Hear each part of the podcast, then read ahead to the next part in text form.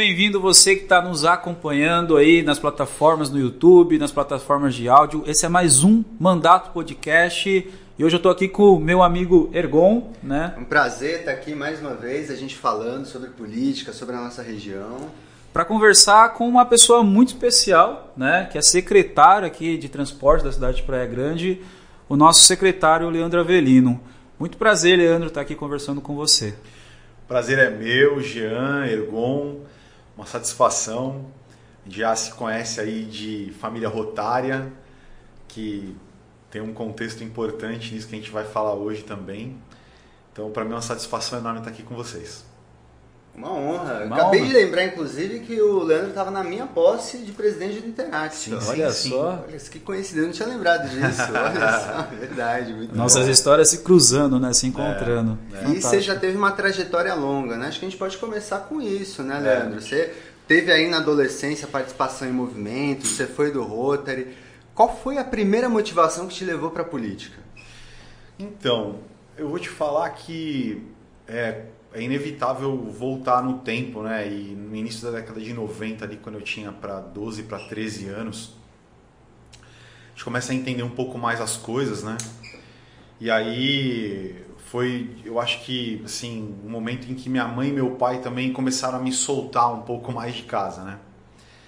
E numa dessas aí, meu pai um dia, a convite do Morit, que vocês conhecem bem, Companheiro de rota. É, o meu pai era padrinho dos dois filhos do Morit, do, da Giovanna e do Gabriel.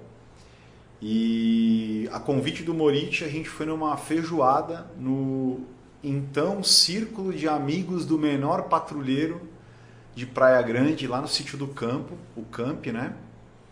Que hoje é importante que se diga, já mudou o nome, né? Sim. É o Centro de Aprendizagem Metódica e Prática. Teve por força até de lei, teve que mudar, então é importante isso. Mas aí numa feijoada, eu moleque, né? É, cheguei lá, comi rapidinho, porque eu já tinha visto que na quadra tava rolando futebol, né? Olha só. E aí tô lá com a molecada no domingo à tarde inteiro. Aí quando lá pelas quatro e pouco, quase cinco horas, meu pai, ó, vamos embora. Foi quando eles deram o bote. Falou, ó, hoje à noite tem uma reunião ali na rua Sebastião de Oliveira, assim, assim, assado. Já ouviu falar do Interact? Olha. e aí você foi se aproximando.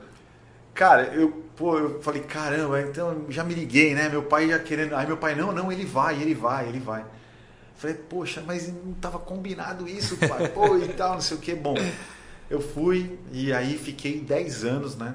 Nessa, nessa família maravilhosa que com certeza ajudou a moldar o caráter. E eu falo, a gente começou falando de política, né? Mas não tem como não fazer essa associação, porque foi na Avenida dos Serviços à Comunidade que a gente começou aos poucos conhecer uma praia grande que aos 12 anos eu não conhecia. E aí você vai começando a tomar né, é, frente de algumas situações meu pai também comerciante na cidade. Meu pai chegou em Praia Grande em meados de 69. Praia Grande tinha dois, três anos de vida. Aqui ele conheceu minha mãe, casou, tiveram os filhos, começaram a empreender no comércio, é, ali no Oceano, né, depois do casamento, junto com um casal de sócios. E ali os, os quatro juntos ali nas farmácias e tal.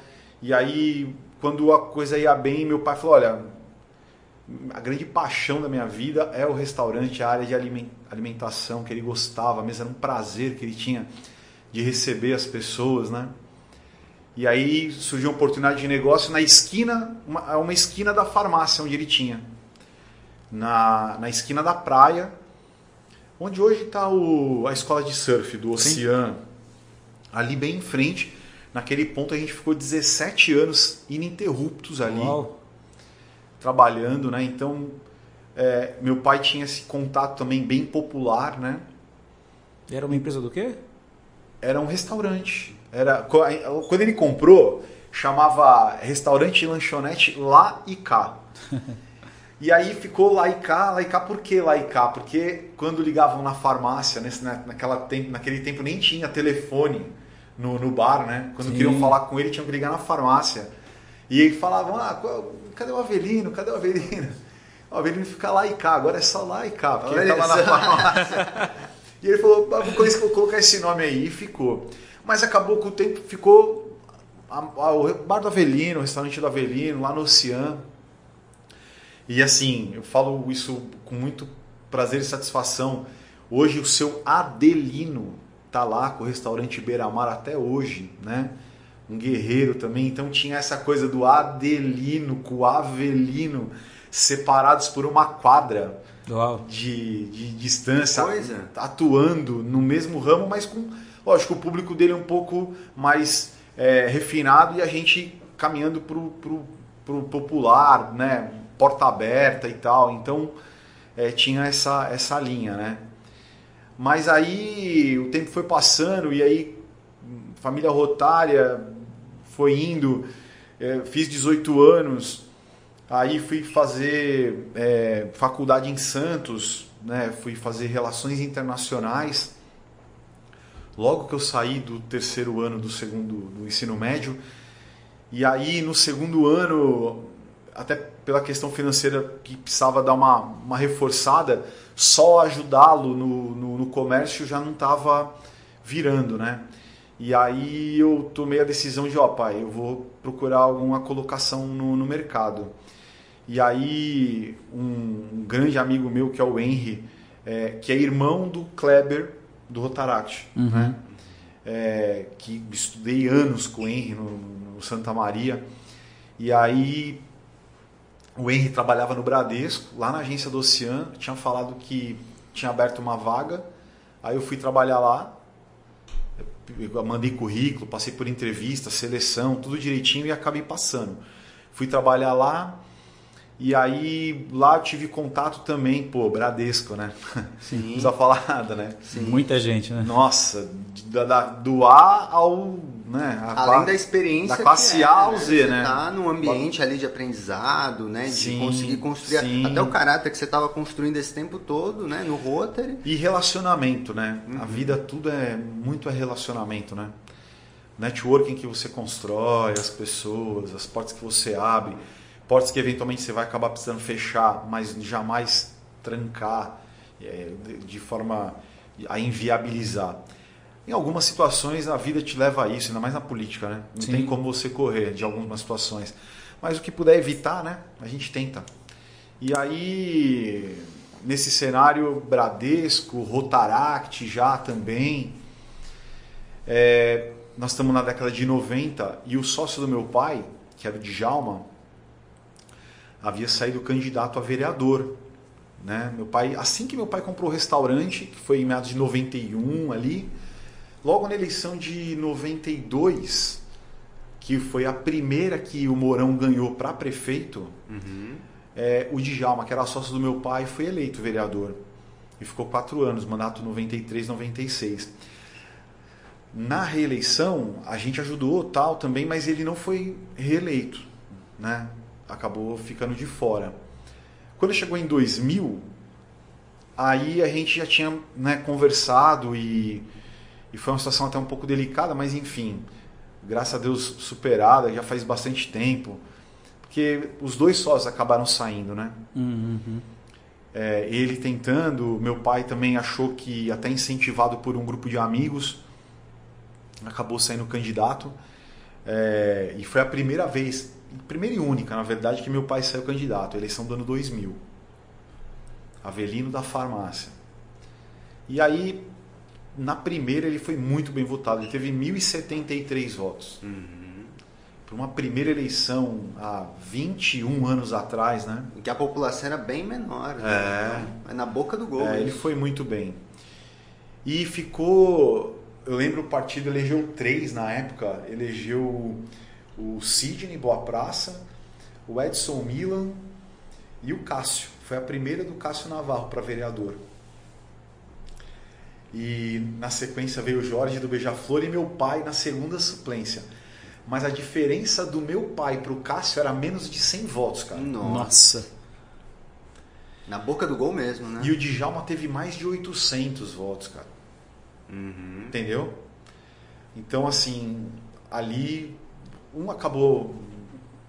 Prejudicando o outro. Né? Ficou aquele sentimento é. de que talvez se os dois tivessem se unido, é. talvez entrasse um. Sem dúvida. Bom, a partir dali a gente achou melhor também cada um caminhar, seguir seu caminho. Então aí, depois de mais de 20 anos de sociedade, a gente a desfez. Minha mãe ficou tocando a perfumaria ainda lá no Oceano. Sim. Meu pai ficou só com o restaurante aí nesse momento e eu no Bradesco, né? E aí é, foi passando o tempo, Bradesco, sabe, me dando experiências fantásticas. Mas quando chegou perto de 2004, aí meu pai reúne a família e aí fala: oh, acho que agora tem que ser você, Leandro.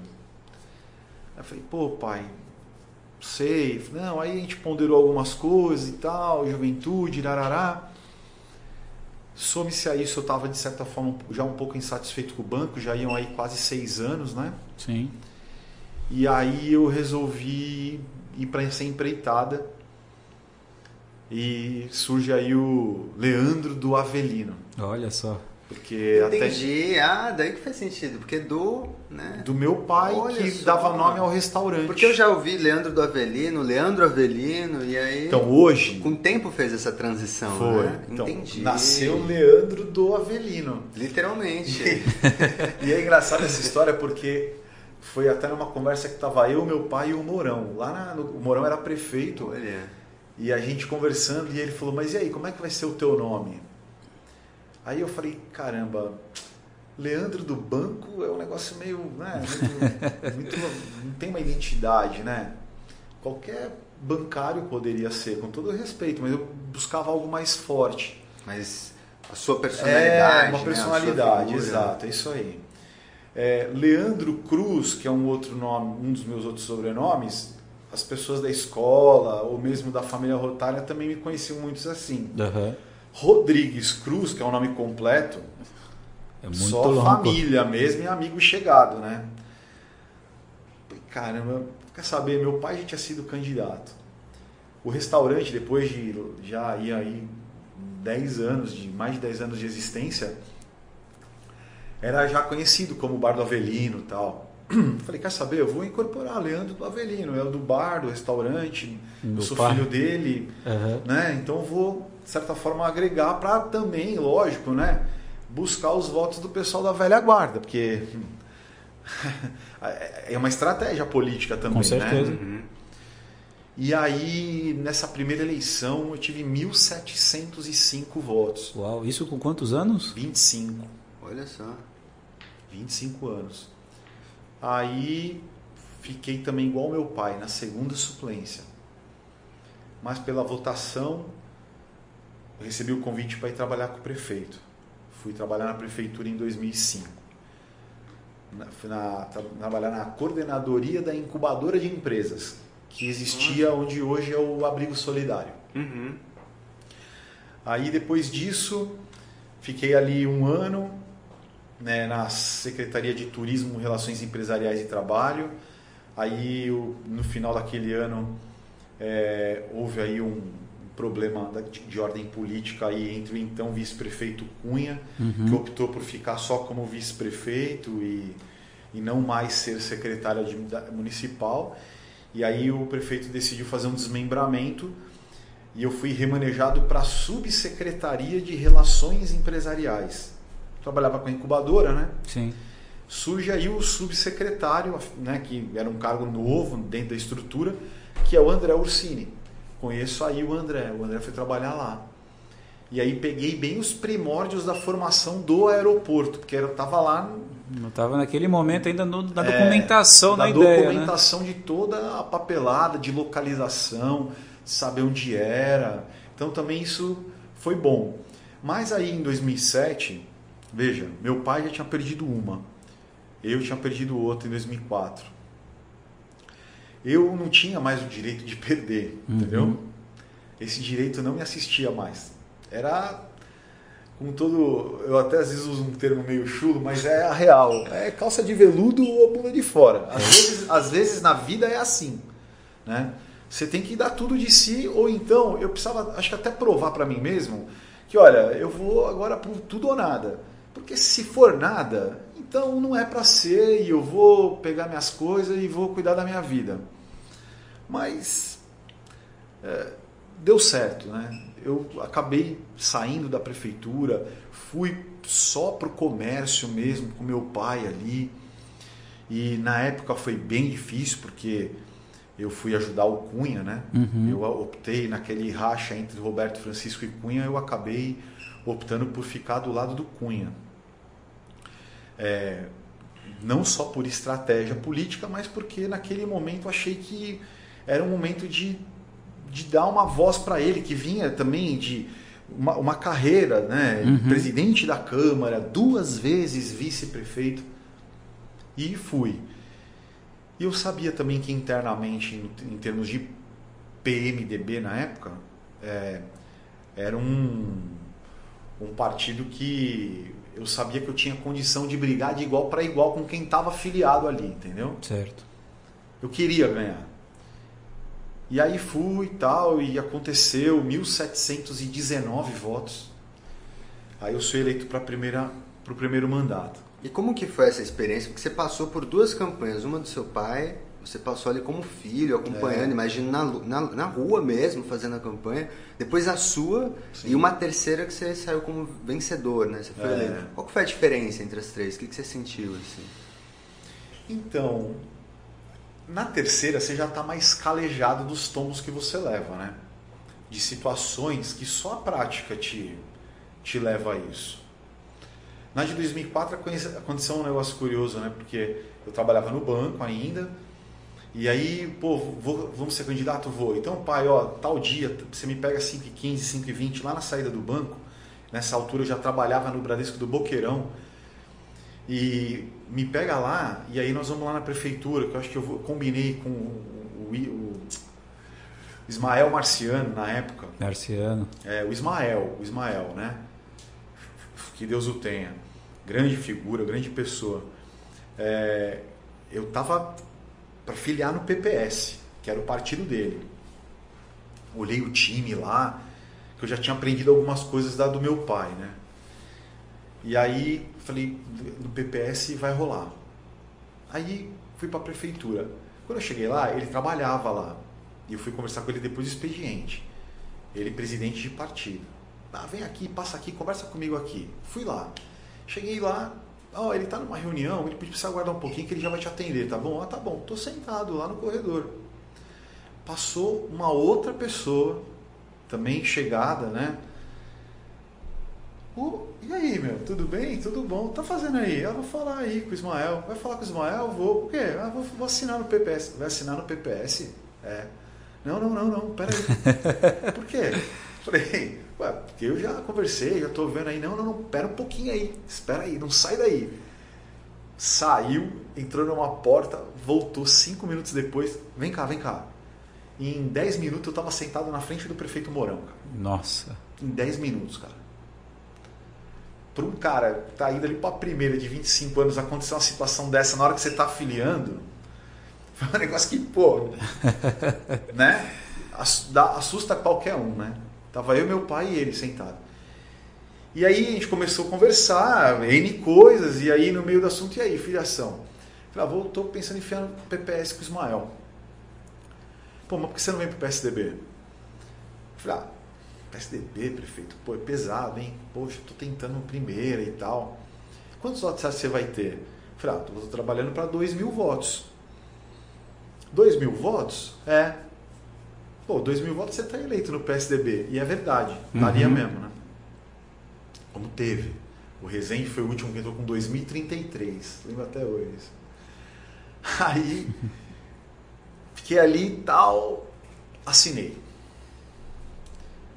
acabei ficando na segunda suplência. Quando chegou na, na, na, nessa outra, de 2008, eu falei, pô, no final das contas, você vê, eu fiz todo um planejamento. E fez uma outra coisa. No final do negócio, eu fiz um negócio que não era o que eu tinha quisto fazer, pensado fazer. E aí é só a prática que te leva a isso, né? Sim. Quando chegou na outra, isso já não era algo que me seduzia. E, a, e o meu rompimento, de certa forma, com o governo, porque eu trabalhava lá, uhum. foi essa questão partido aí, né? Eu pedi um partido, que acho que aqui eu consigo ir. Ah, mas você conversou com o presidente do partido? Ah, conversei. E o que, que ele falou? Ah, ele falou que eu, que tive 1.700 votos, ele prefere ter três caras de mil do que um de 1.700. Ah, então eu não posso fazer nada. E aí quando ninguém mais podia fazer nada, eu entreguei minha carta de demissão. E na hora que na hora que eu entreguei a carta de demissão, aí tentaram, mas aí já, sabe, uhum. já tinha o Você já estava decidido, você já tinha é, um novo planejamento. Eu, né, aquilo que aconteceu na outra já não, já não, já não ia me permitir mudar a rota.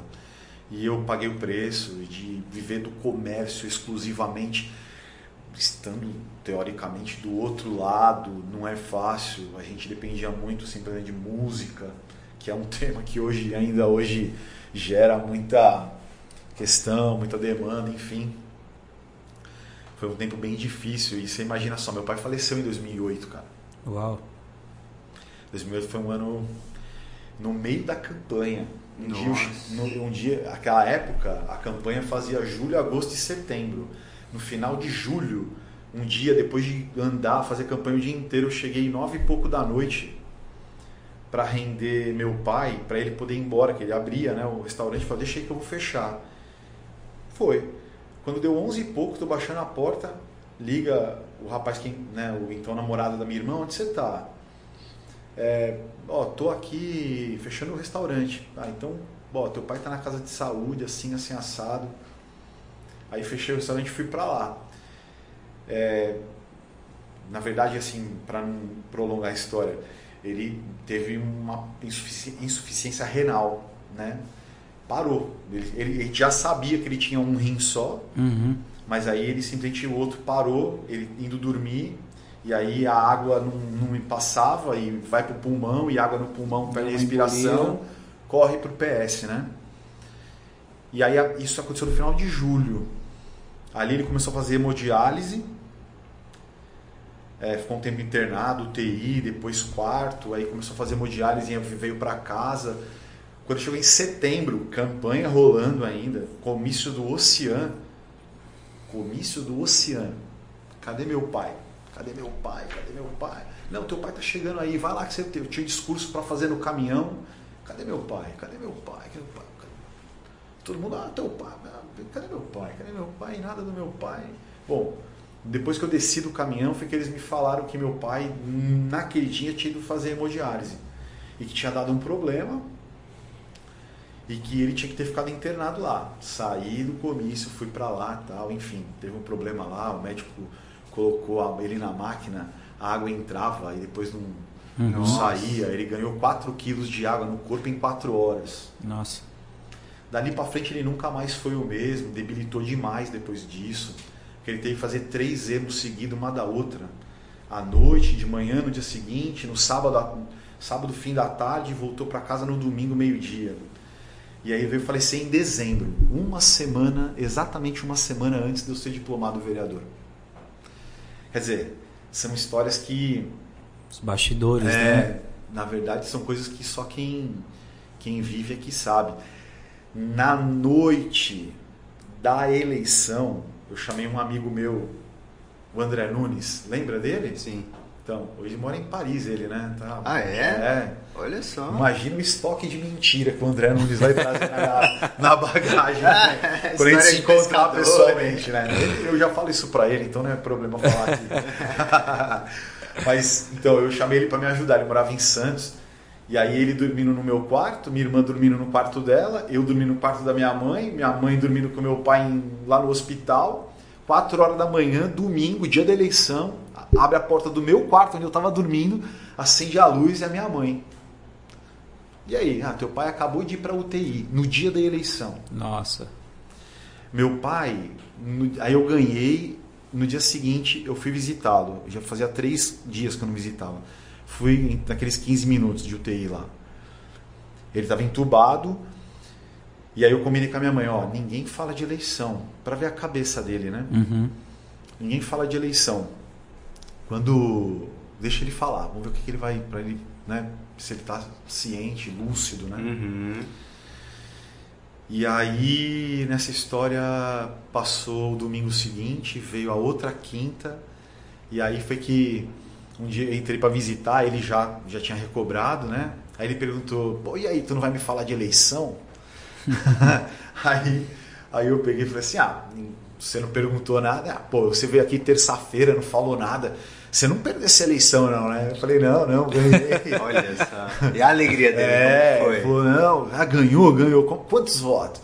1719. Aí ele, é, era pra ter sido 1720. Mas enfim, aí ele depois disso ainda veio para casa e tal, mas acabou não, não resistindo aí a, a, a- a tudo que ficou em decorrência daquilo que, que aconteceu, né? E aí nessa nesse passar de é, 2009 em diante, né? Quando eu assumo, é, foi um para mim um desafio tremendo, né? Porque também tinha que tocar o restaurante, que de pouco tempo depois eu tive que vender, porque a política me tomava, né? Muito do tempo, e já sem meu pai no, no final de dezembro de 2008, que ele morreu dia 9. Então, é, foi uma época bem complicada. A turbulência política causada por aquela disputa acirrada também entre Cunha e Roberto também dava um tempero aí nesse, E ainda mais estando não Esse mais no caldeirão. governo, né? É, naquele contexto. Então é, muito mais peso, É. né? Então, e é algo importante, porque veja, quem lembra de mim daquele tempo, e muitos ainda lembram com saudade e me criticam porque eu não sou mais daquele jeito. Mas a questão, na verdade, é assim, a gente. Eu quando fui para aquela campanha, eu vendi A. Ó, é A, tá? É A, é A, vou defender A, eu luto por A. Você ganha. Para você começar a vender B, é complicado. Pra gente que vai pra rua pedir voto, dar a cara para bater, pra gente que tem que argumentar e convencer, é muito complicado. Então assim, eu fui vendendo A e eu defendi A, tanto que na reeleição eu fui com ele de novo. Isso em 2012. Só que aí em 2012, veja, aí é é mais uma porrada que a política te dá, né? Essa daí foi uma das coisas mais, assim, porque você foi muito bem votado, né? Eu fui o quarto mais votado do geral, né? E não entrou. E não entrei. 3.097 votos. Nossa. Mas aí você veja, né? O bastidor. Eu, que era Alexandre Cunha em 2008 e ganhei e continuei sendo em 2012, no final das contas, por jogada de bastidor, acabei não sendo contemplado com a situação mais privilegiada na composição das coligações também. Uhum. Não foi. O mais privilegiado foi o então vereador Vitrolinha, que pegou o bonde andando do Alexandre Cunha, que havia ajudado demais o Roberto Francisco se eleger. E teve bem menos votos, né? E teve bem menos voto. E conseguiu voltar.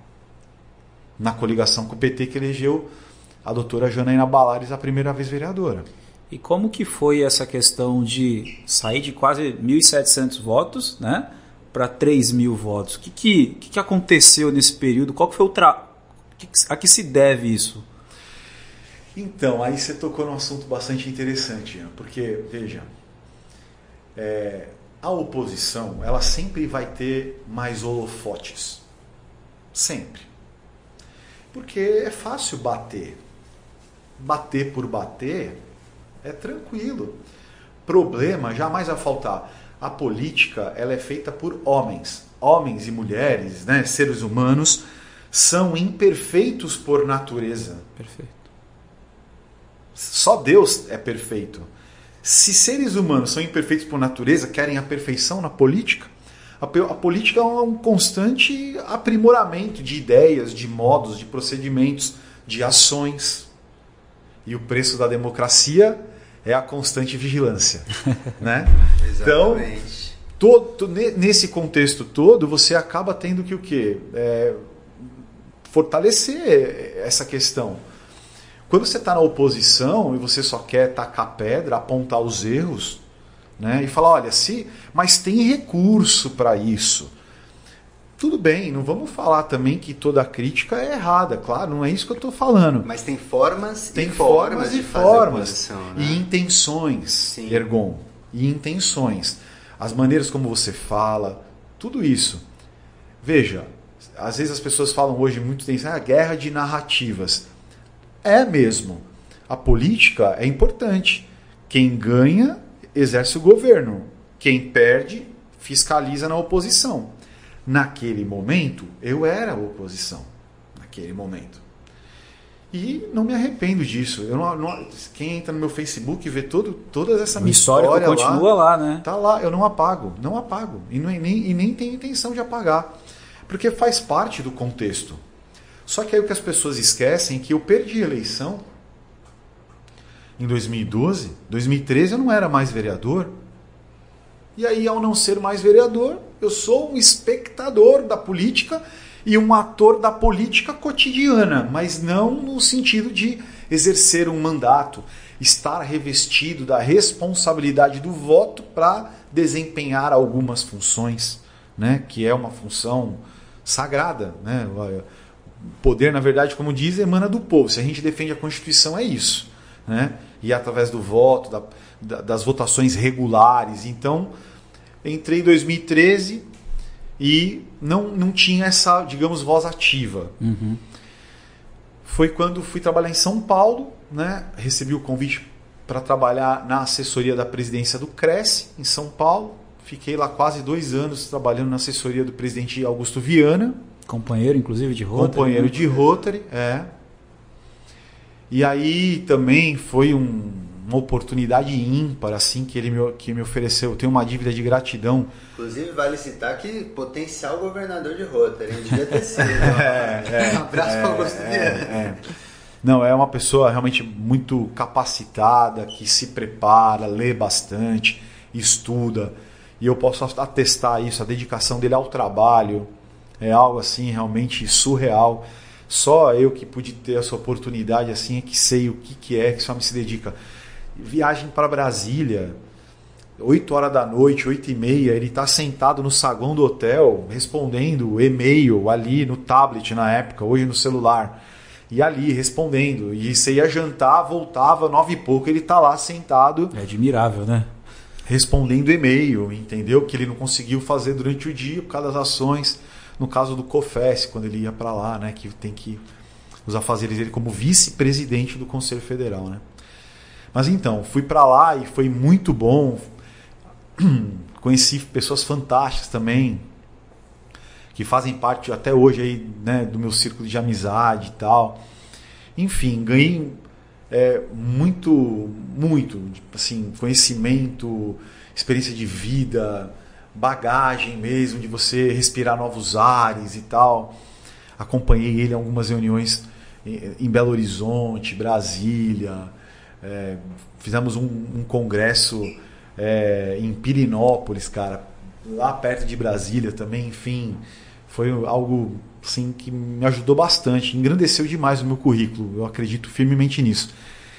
Só que aí ficava sempre aquela coisa, né? Pô, tive mil, e- 3.097 votos e não disputar a próxima eleição, pô, né?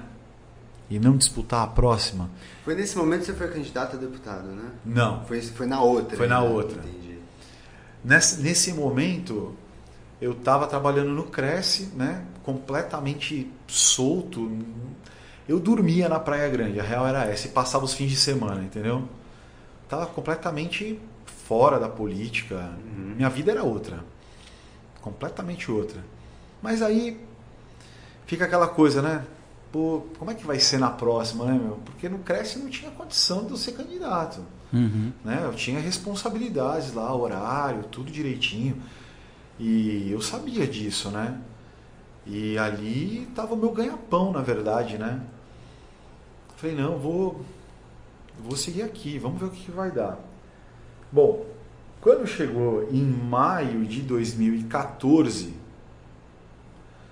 um dia eu estava até acompanhando ele em Brasília, toco meu telefone, era o Caio França.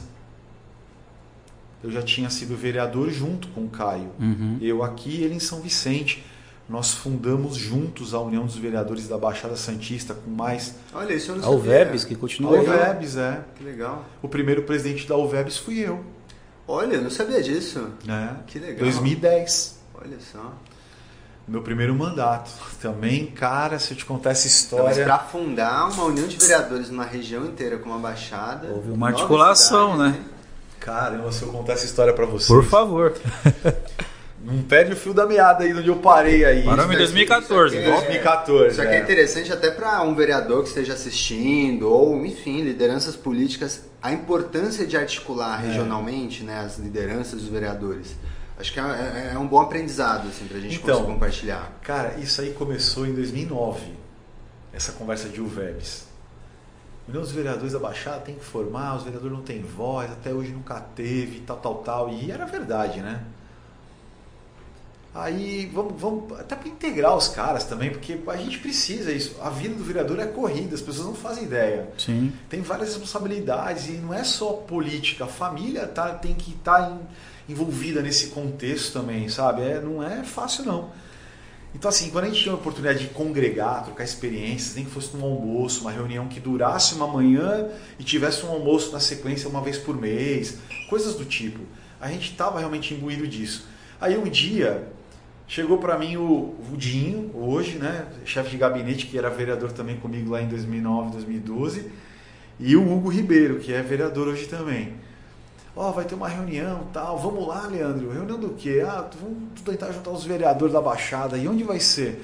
Ah, vai ser lá no Clube dos Ingleses. Pô, no Clube dos Ingleses? Falei, pô, espaço grande, né?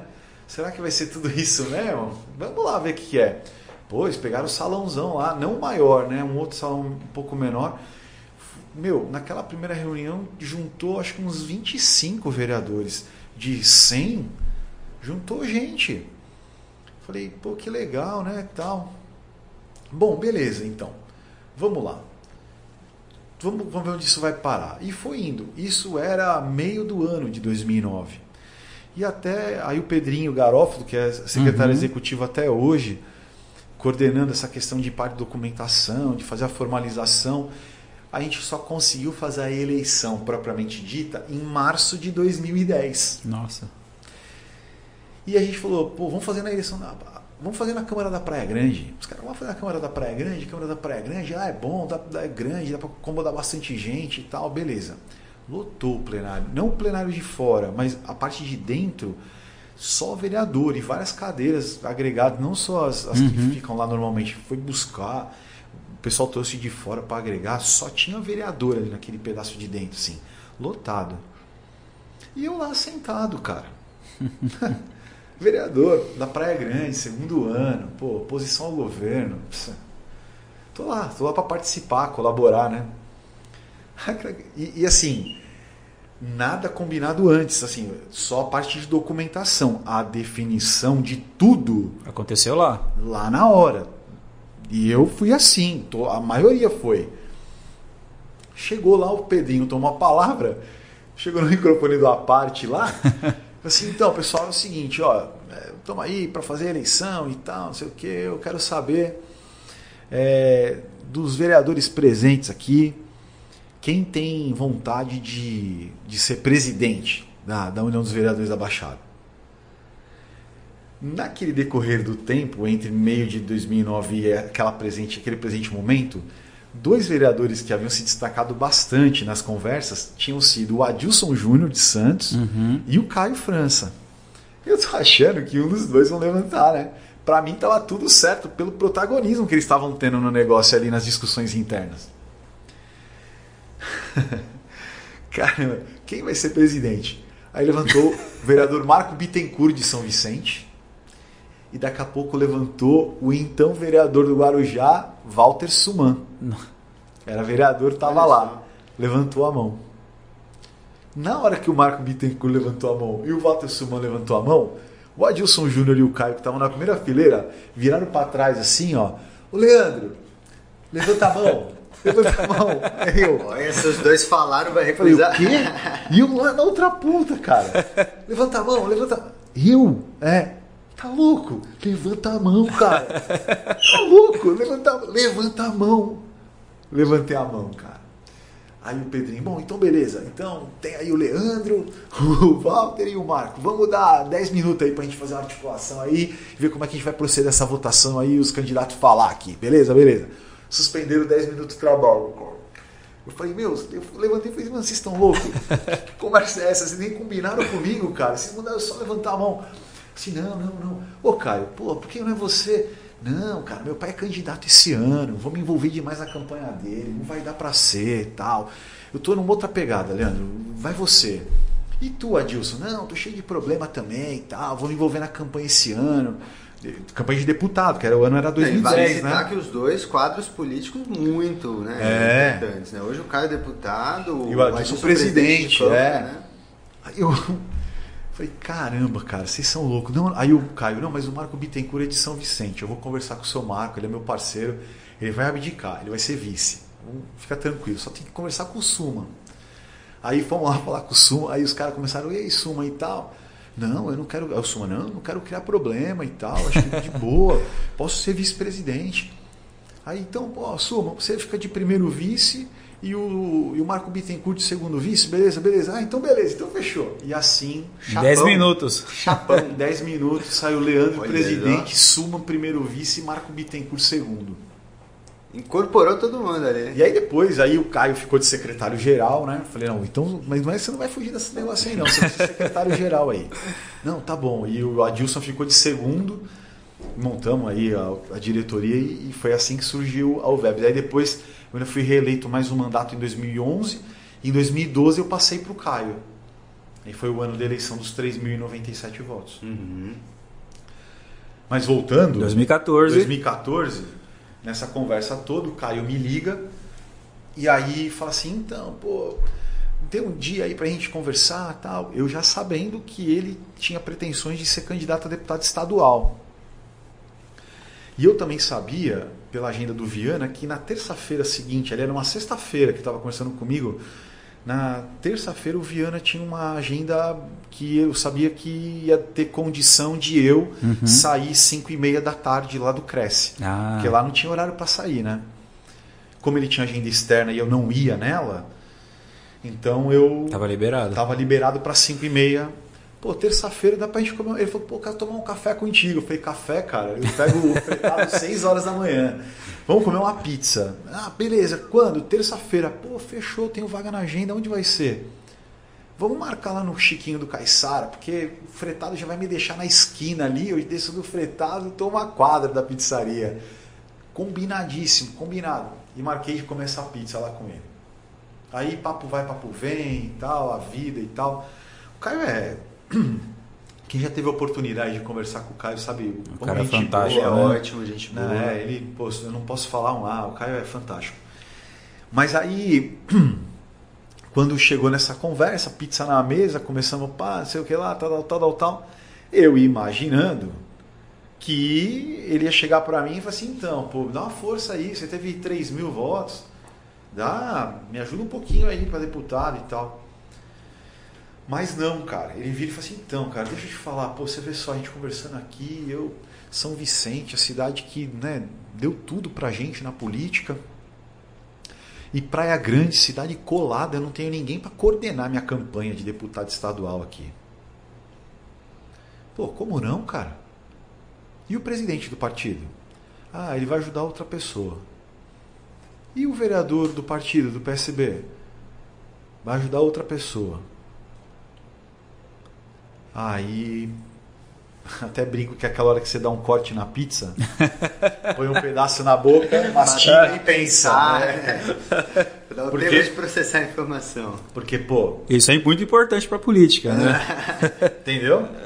Tem que, porque tem, não tem como, né? Você, pô, caramba, que. É uma o... responsa, né? Não, e outra novidade, né? É. Ali uma novidade. Foi co como aquela reunião é. ali com o Morão. É. Aí Falei, então, ó, cara, eu não posso largar o Cresce, né? Eu tenho um compromisso lá. Mas assim, se você vai ganhar, filho, você vai ganhar. Se você puder encontrar uma colocação para minha esposa que também está parada, para mim já vai me ajudar bastante. para trabalhar direitinho tal. Não, tudo bem. Eu ganhando, pode contar com isso. Então, beleza. Agora, uma coisa eu queria ver para mim, assim. E é, não é se você ganhar, não. Quantos votos você quer fazer na Praia Grande? Aí ele falou, ah, 5 mil votos. Se eu bater essa meta, eu gostaria de ser o presidente do partido na Praia Grande. Tá bom, negócio fechado. E assim foi. E eu trabalhando no Cresce e fazendo campanha política. Nossa, à noite. Sexta noite, sábado, domingo, que eu ficava com a minha família. Aí é a rua, é visita. Minha mãe chora e o filho chora e a mãe não vê. É, Entendeu? É nessa hora que o filho chora e a mãe não vê. Porque a real é essa, meu amigo. Se você não for pra rua. É, não dá voto. Nada substitui o cara a cara, meu. Nada, nada, nada, nada, nada. Nada substitui o corpo a corpo, velho. A real é essa. Uhum. E aí foi, foi, fechou a urna, ele tinha na Praia Grande 5.196 votos. Uau! Promessa cumprida. Virou o ano, ele assumiu em março o mandato. Aí, coincidentemente, um dia ele me liga e o presidente também estava numa agenda externa. E eu sabia que eu ia conseguir sair. Uma coincidência. É o universo. Como se fosse hoje, quinta-feira, depois da quarta-feira de cinzas. Eu estava trabalhando normal em São Paulo. E aí ele me liga, onde você tá? Tô aqui no Cresce. Pô, tô aqui na Assembleia, tu pode vir conversar comigo aqui? Posso? Aí eu fui. Aí eu cheguei lá, ele então, lembra aquela conversa que a gente teve em relação à tua esposa? Lembro, claro. Queria transferir ela para você. Como é que a gente faz? Pô, mas para mim tudo é porque assim, você não, não é que eu estou querendo desfazer o que a gente fez, eu eu não quero, eu quero desfazer, mas para mim é mais interessante você do que ela nesse momento. E, e eu acho que é importante até para você, porque talvez a gente consiga fortalecer você para voltar no mandato daqui a dois anos. Tá, mas como é que vai ser? Ó, aqui na Assembleia, é, no teu caso, terça e quinta você vem para cá, desculpa, terça e quarta você vem para cá, terça e quarta, sobe aqui, acompanha a sessão, comissão, etc e tal, e os outros dias no escritório regional, lá, na, lá em São Vicente, lá na Frei Gaspar. Não. João Perto- Ramalho, João Ramalho. Isso, perto da diretoria de ensino, né? Isso, ali mesmo, João Ramalho.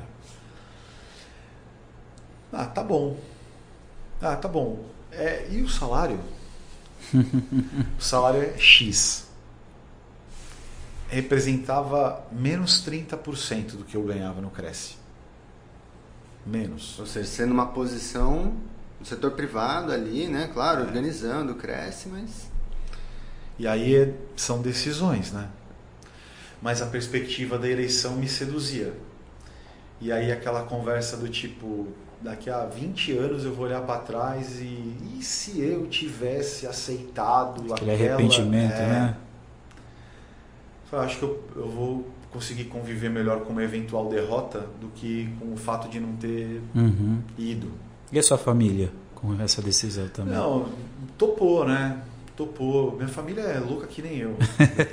Topa, compra meus sonhos e tal. Minha mãe, minha Que irmã. ótimo, né? É. Isso eu não posso nem, nem falar, mas é, são demais. Mas aí eu fui, cara. Fui trabalhar na, na Assembleia, fui aprender mais um pouco lá dessa relação da política mais macro, no E a Assembleia é loucura, hein? Nossa, é agitado. É. É, outro ritmo. É. Fui lá conhecer um pouco Campos Machado, né, meu? Putz, os caras falam tanto do Campos, cara. É um- uma raposa mesmo, né? Os tubarão ali da é. política, né? E você vê articulando no dia a dia, é um negócio que você fala, é, nossa. As artimanhas do regimento. A habilidade desse tudo, cara, sabem entendeu? São bons. Não, os caras podem falar, mas, meu, ninguém tá tanto tempo aí na janela à toa, entendeu? Sim, cara? sim. Não é, o cara não é ruim de todo. Os caras é que muita gente pinta e borda e né, tem, tem essa história e tal. Não é que eu vou passar a mão na cabeça de ninguém, mas a real é que para chegar nesse nível de tantos mandatos, coisas boas também foram feitas e isso não dá para negar para muita gente. Né? Desagradou alguns? Com certeza. Né? E ali aprendi mais um pouco e foi isso que me deu condição de viabilizar a campanha de 2016. Né? Que é 2016 aí, eu estando aqui mais três dias na semana, eu já ficava mais antenado da política local. E aí comecei a retomar contatos e tal, mais calejado da eleição passada, né? Que eu fiquei refém muito de coligação, quando eu perdi os 3 mil votos, eu resolvi que eu vou fazer uma chapa pura. Mas o PSB, PSB é chapa pura. Não quero coligar com ninguém, eu que vou montar o time. Antes das coligações acabarem. Não, com tempo, né? Antes de ser modinha, ó. Bem Já calejado, né? É, mano, com tempo. E não quero coligar com ninguém. Não quero coligar com ninguém. Não, não vou coligar com ninguém. E outra coisa, não entra vereador também. E aí eu não posso nem reclamar quando os caras fazem isso hoje. Porque é uma estratégia sim, eu respeito. Né? Quando eventualmente alguns candidatos falam, vamos juntar um partido aqui que não tenha vereador. É, eu respeito. Agora, ex-vereador já é outros 500, porque o ex-vereador, você já fica longe do mandato, você já tem automaticamente uma defasagem, né? Uhum. Natural. Mas aí fui em 2016 e consegui voltar com 2.287. E aí. E nessa você tava com a gestão, né? É. E como que foi essa transição? Então, foi, foi bom você falar isso, porque também é uma questão que falam muito, né? Porque, veja, quando eu volto para a cidade, nesse momento do Caio, isso nós estamos falando 2015 eu saí daqui, como eu falei, eu só dormia na Praia Grande e passava os finais de semana. Quando eu volto para cá, depois de passado 2013, 2014, mais de dois anos da minha distância, eu já vejo diferenças. Eu já vejo que não é aquela mesma Praia Grande com algumas questões que eu deixei ali quando o Roberto entregou para o Mourão. Que é importante ressaltar que o prefeito também não era o Mourão na minha primeiro mandato, era Sim. o Roberto.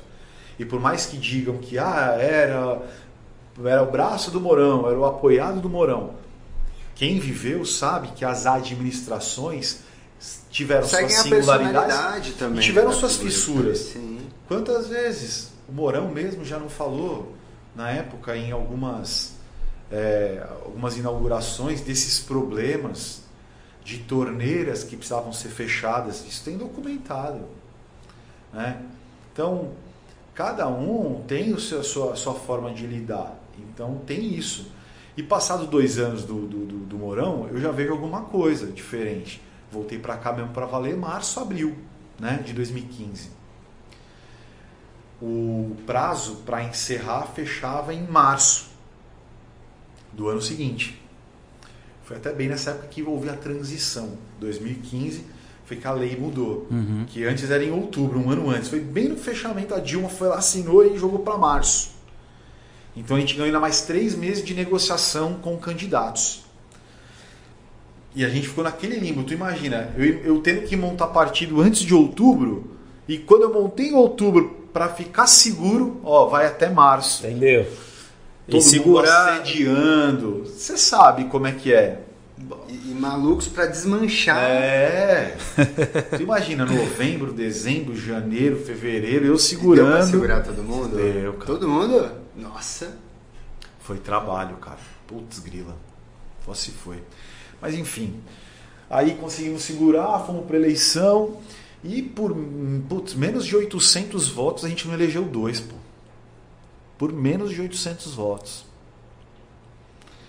É, acabou elegendo só eu em primeiro e o vereador hoje, Zezão, em segundo. Ah, ele ficou como suplente. Primeiro suplente. Legal. É. No meu mandato ele ainda ficou 30 dias lá. Ele, ele acabou ficando ah, 30 dias. Tirou licença. Em 2018. Fevereiro de 2018 ele tirou 30 dias. E aí a questão é que voltando ao que eu queria só arrematar, quando eu vou para essa eleição em 2016 com o PSB, é, eu vou apoiando o Mourão, né? Uhum. Desde a campanha. Lembra que eu falei o que eu vendo na campanha? Quem votou em mim na eleição de 2016 para vereador e me elegeu? Onde você foi oposição? Não, na, nessa, outra. Nessa, é, nessa agora, né, quando eu volto com o PSB em 2016, quem foi para a rua e me viu fazer campanha no meu santinho era eu de um lado e o meu no outro. Ou seja, o que você vendeu é o que você estava praticando, né? Entendeu? Aí eu pergunto para vocês, eu ganho a eleição, aquela eleição com Santinho no Morão. E vamos lembrar, eu tive 3.097. Eu nessa aí eu tive 2.280 e alguma coisa, 7, acho. Sim. 2.289. É, foi isso.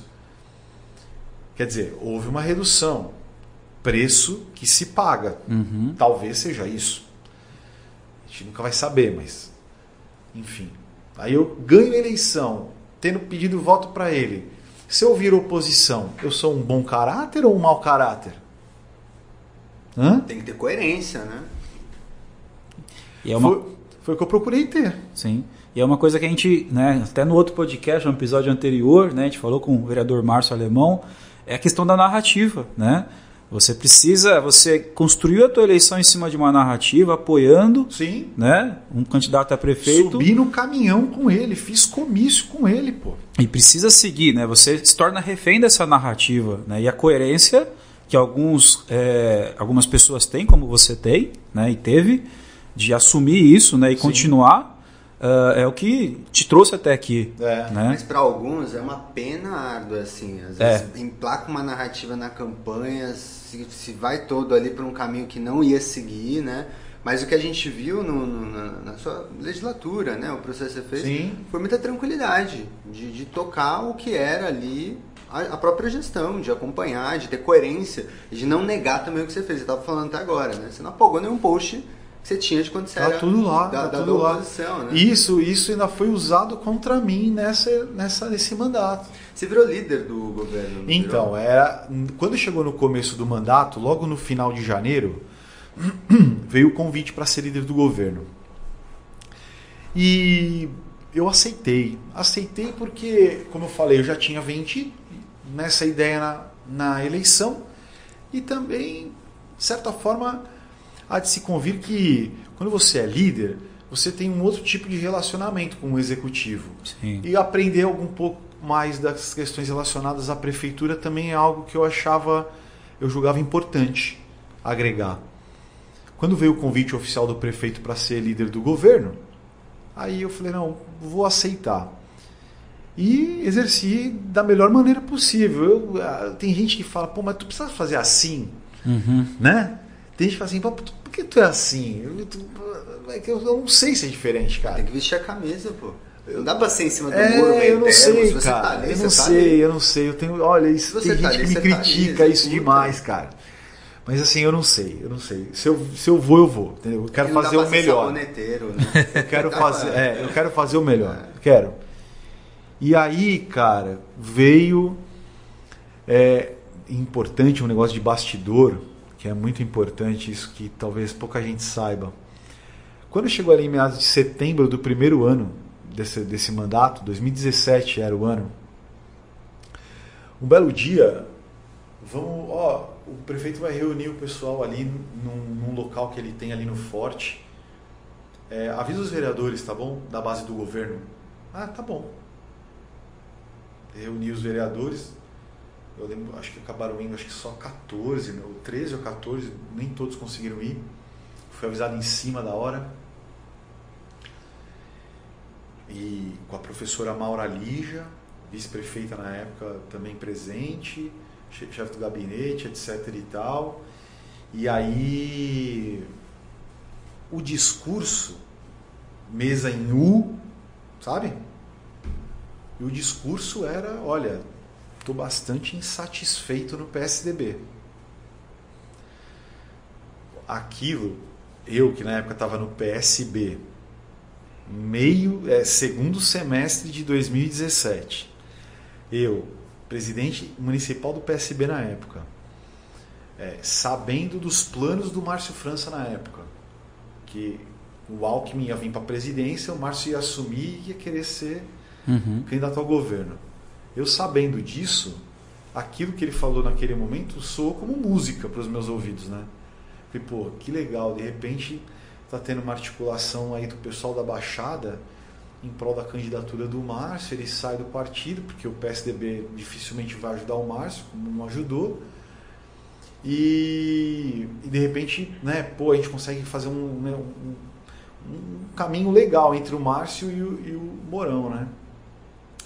Mas eu sei que eles têm relação, eles se falam e tal, né? Foram prefeitos juntos e tal, apesar de já há algum tempo estarem assim em lados opostos na política, mas a real é que é, quando chegou ali era final de janeiro já de 2016 do ano da eleição o Mourão é presidente do Condesb e na saída de uma reunião do Condesb deu uma nota na tribuna no dia seguinte que ele estava se colocando como candidato a candidato a governador de São Paulo pelo PSDB. As prévias, né? E aí bagunçou tudo. Aí eu falei, é, quem quer ser candidato a candidato nas prévias do partido não, vai, vai sair, sair, né? É. Aí ali entrei numa sinuca, porque eu tinha uma palavra empenhada com a família França. Uhum. Eu era vereador devido ao empenho deles, eu devia isso, ele não podia correr disso, né? E acho que gratidão é isso também. Tive que sentar com o prefeito Mourão, expor para ele isso. Falar, olha, senhor me desculpa. No âmbito municipal, a questão, né, meu pensamento não mudou, mas politicamente falando, nós vamos pedir voto para governadores diferentes, prefeito. Infelizmente, vai ter que ser assim. Ele entendeu, talvez não tenha gostado muito, mas eu acho que ele entendeu, acho que ele respeita isso também, penso eu. E assim foi. Aquela eleição. Imagina, o Márcio ganhou o primeiro turno na Praia Grande, cara. Por trinta e poucos votos. Pega lá a votação para tu ver. O Márcio ganhou o primeiro turno na Praia Grande por trinta e poucos votos, cara. Na frente do Dória. Acirradíssimo. Aí chegou no segundo turno, aí, bom, a onda veio, né? o Bolsodória, né? Uhum. arrastando, né? Tsunami. Aí não deu para lutar. E aí veio o ano de 2018. Já encaminhando pro não, desculpa, 2019, 2019. Que aí para ajudar também ele, foi aí que eu fui candidato a, deputado. Mais Sim. 7 mil federal, votos, não foi? É. 7 mil votos? Mais de 7 mil. E como que foi a distribuição de votos? Tinha bastante na Praia Grande, imagino, mas tinha na região? não, todo. Na verdade dos 7 mil, 5 mil foi aqui. Que legal, olha só. 5 então, mil foi aqui, na Praia cresceu, Grande. né? Você é. saiu de 3, é. 5... Que apesar de ser um perfil diferente de eleição, é, mostra a força sim, né, do, sim, do sim, município, sim, reconhecimento também. É, eu, eu saí mesmo para dar aquela reforçada na campanha e acho que deu resultado, porque nós, poxa, o Márcio ganhou na Praia Grande, pô, nós conseguimos uhum. fazer com um candidato a deputado federal na própria cidade, eu acho que sim. é algo bastante significativo, sim. né? Uh, mas aí também foi, foi para aprender também, né? Uhum. Ter uma ideia, uma eleição mais macro, né? Mais difícil também. Custo. Nossa, custo absurdo, né? Não tem campanha para você fazer uma campanha estadual. Por isso que tem que mudar mesmo o sistema, né? Para o distrital misto, talvez. É o é mais. Acho que é um dos modelos apresentados o mais adequado, né? É como está é que é realmente bastante complicado. Né? Muito, muito, muito. E aí, passado 2018, entra 2019. E aí, 2019 foi um ano bem difícil no âmbito da Câmara Municipal. Brigas internas, assim, bem difíceis. Que foram nos arrastando até o ano de 2020.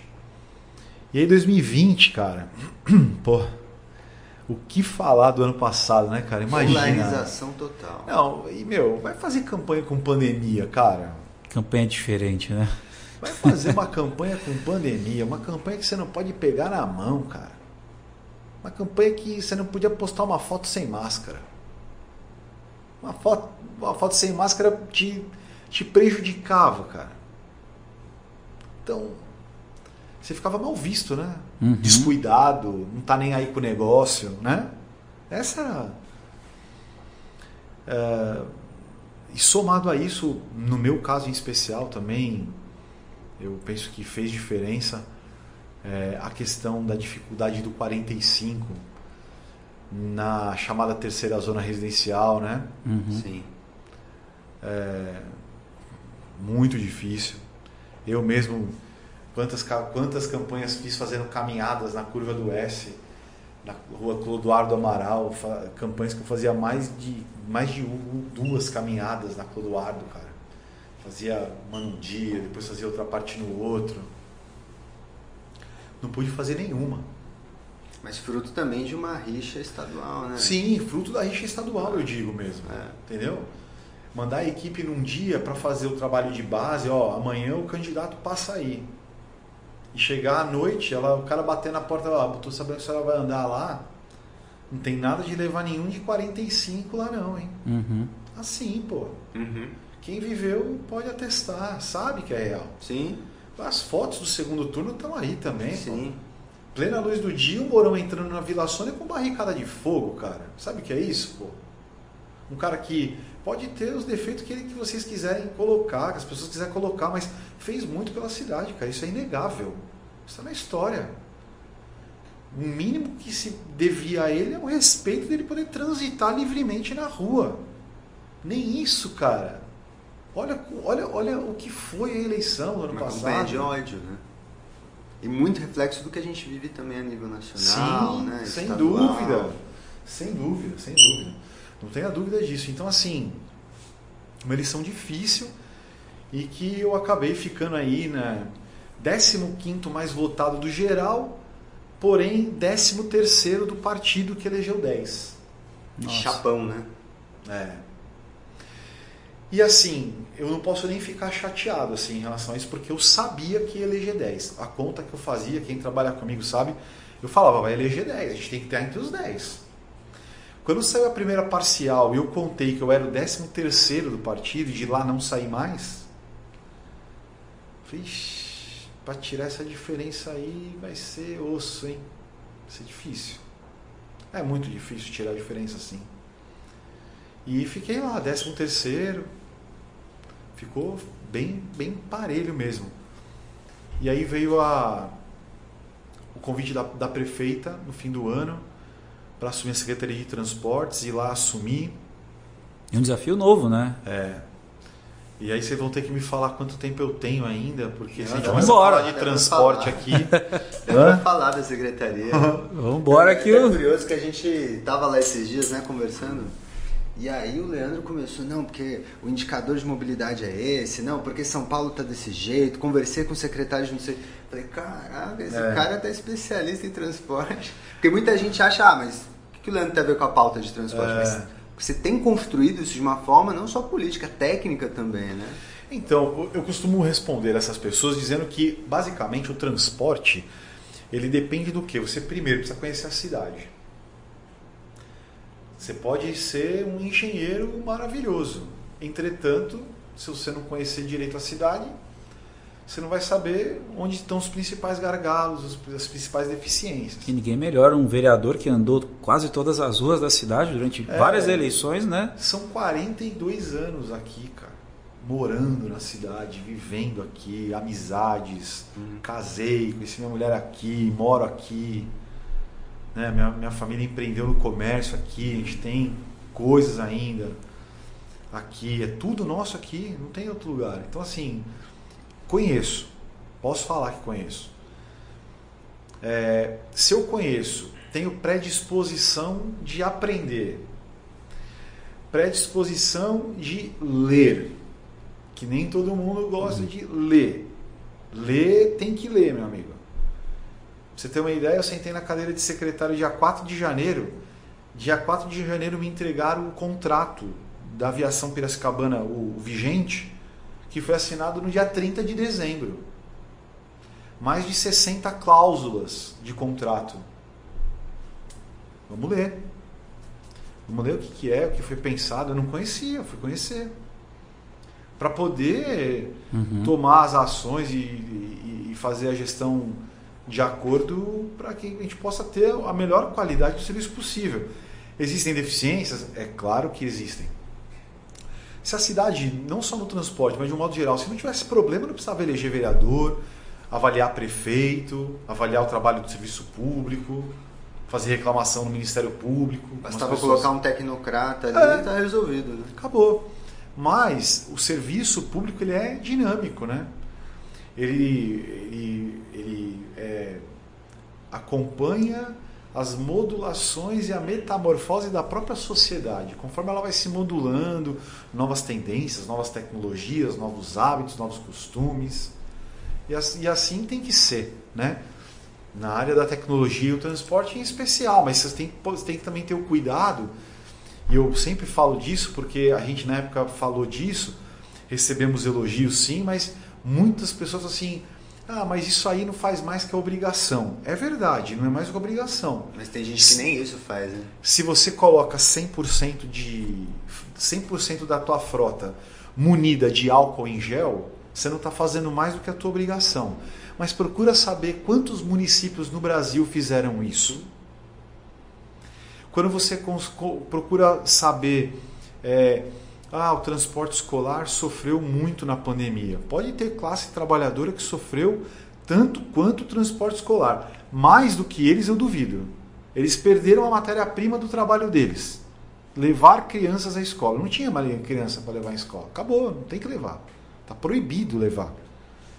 E aí você vai olhar quantos municípios tomaram a decisão de fazer três parcelas durante a pandemia de um auxílio emergencial de R$ 1.500 para cada licenciado. 1.500, 1.500, Municipal 1, essa, esse recurso. Municipal, verba municipal. Ah, Leandro, pô, é pouco. É pouco. Perto do que eles mereciam. Mas assim, dentro do cenário que se apresenta, olha, é um recurso bastante importante. E eu ouvi bastante, muitos elogios de quem pôde contar com isso e, e agradeceu muito. São ações você vai ter que tomar pelo teu olhar social também. E a gente foi agora, contou com a ajuda da Câmara Municipal para poder fazer a reforma da lei do transporte escolar, reformamos a lei completa. Completa não, né? Os pontos mais, mais é, que causavam mais problemas aí para o bom funcionamento, né? E agora estamos envolvidos aí, como vocês foram lá conversar comigo, com a questão dos aplicativos, que é algo que a gente precisa também regulamentar porque é uma tendência, é algo que veio é, para fazer uma disrupção no sistema, né? criou um desequilíbrio. Uhum. Num primeiro momento, com os táxis. Né? Mas hoje o taxista sabe que não tem volta, a tecnologia acabou. Né? Ele se submete.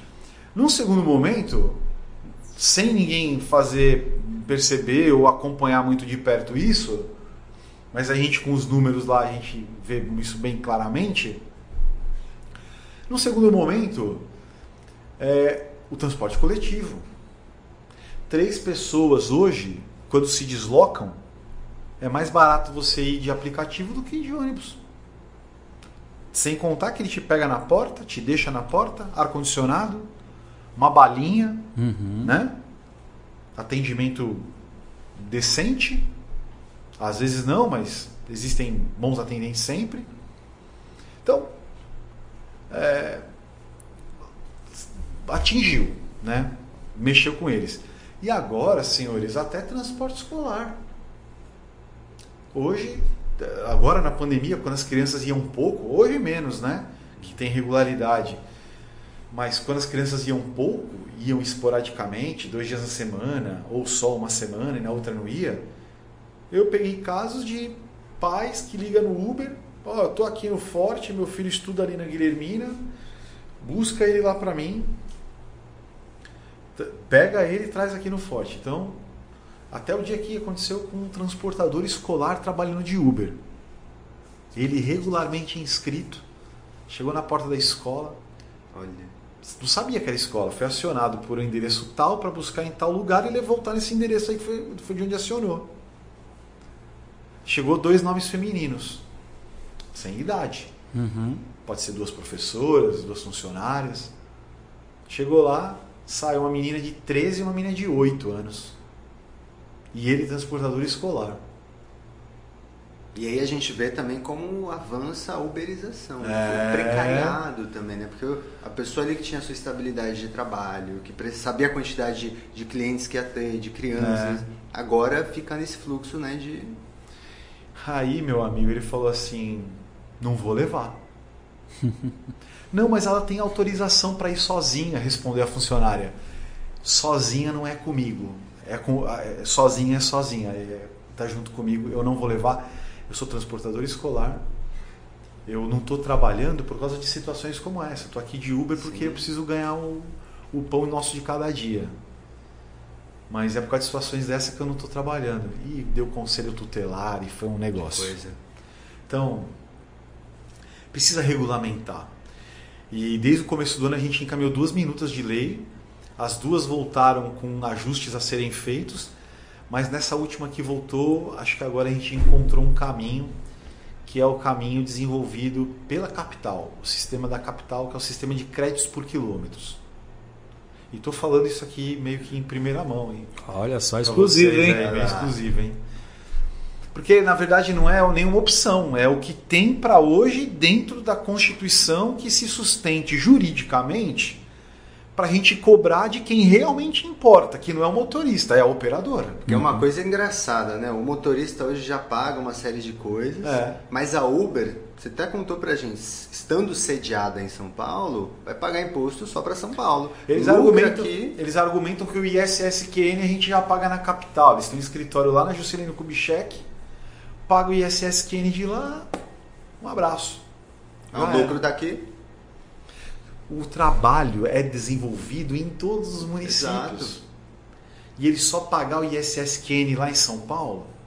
É muito injusto, né? Aí a lei federal fala: não, os municípios podem tributar. Tributar quem? O motorista?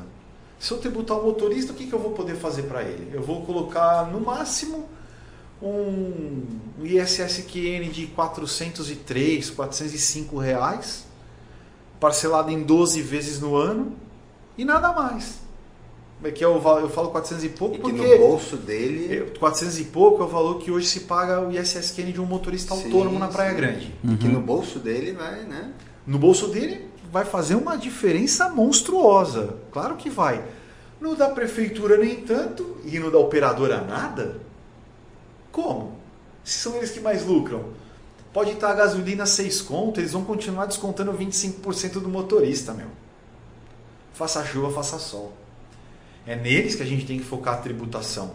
E nisso a legislação federal é muito omissa. Pobre. Entendeu? Foi muito na tributação pela articulação dos motoristas no momento lá em 2018. Mas depois disso, Nada se falou mais. nada se falou mais. E aí agora esse crédito por quilômetros, que é um sistema inédito, assim, São Paulo que desenvolveu.